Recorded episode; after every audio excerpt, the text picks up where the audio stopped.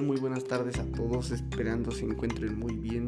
Yo estoy excelente y volvemos con el podcast de la semana. Esta vez hablando de temas muy importantes y relevantes como siempre. Ya los había abandonado un poco, pero espero este tema sea de su agrado como siempre. Espero no decepcionarlos. Eh, bueno, este, en esta ocasión hablaremos de los tipos de masters. Ustedes se estarán preguntando qué son, nunca lo, lo han escuchado en su vida.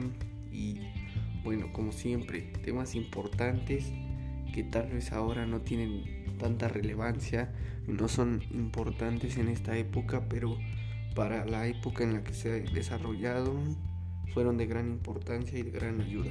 Bueno, ustedes se estarán preguntando qué, son, no tienen ni idea. Pero bueno, aquí estaremos hablando de eso y para eso le, les diré cómo surgieron, qué son y todo eso que ustedes están preguntando. Bueno, estos mesters son géneros que surgieron con el fin de expresar y de difundir una noticia que era de, de gran relevancia e importancia. Esto, esto desarrollándose en la, en la época medieval. Para esto, estos mesters existen dos tipos, el mester de juglaria y el mester de clerecia, que de esos nos vamos, que en esos nos vamos a estar eh, basando y hablando específicamente el día de hoy. Bueno, estos mesters son poemas o obras literarias que eh, estaban estrictamente enfocadas a contar las hazañas de los caballeros y de los guerreros, de los reyes. Esto todo era con el fin de gratificar la memoria del personaje heroico. Nosotros sabemos de, de lo que se pensaba en esas, en esas épocas, de los personajes que se tenían y el pensamiento que, que se abordaba. Bueno, el Mester de Juglaria eh, aborda un papel importante. Es de, es de tradición oral.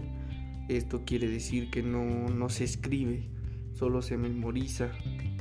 Bueno, para esto debemos de aclarar que el juglaria era la persona que cantaba dichos poemas o cantares, como bien lo mencionamos anteriormente.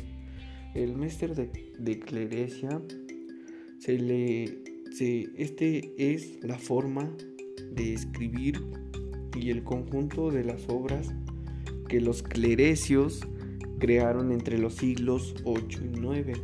Los clerecios, como su nombre lo dice, por eso se llama así. Bueno, la final de sus obras es didáctica y se escriben este, relativamente para enseñar.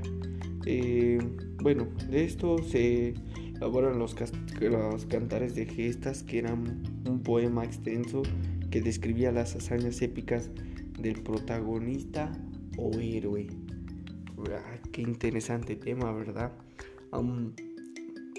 la verdad que a mí me deja impactado del cómo era la estructura de todos estos masters y de qué y de qué tan importante era para la comunicación y para saber qué era lo que querían comunicar.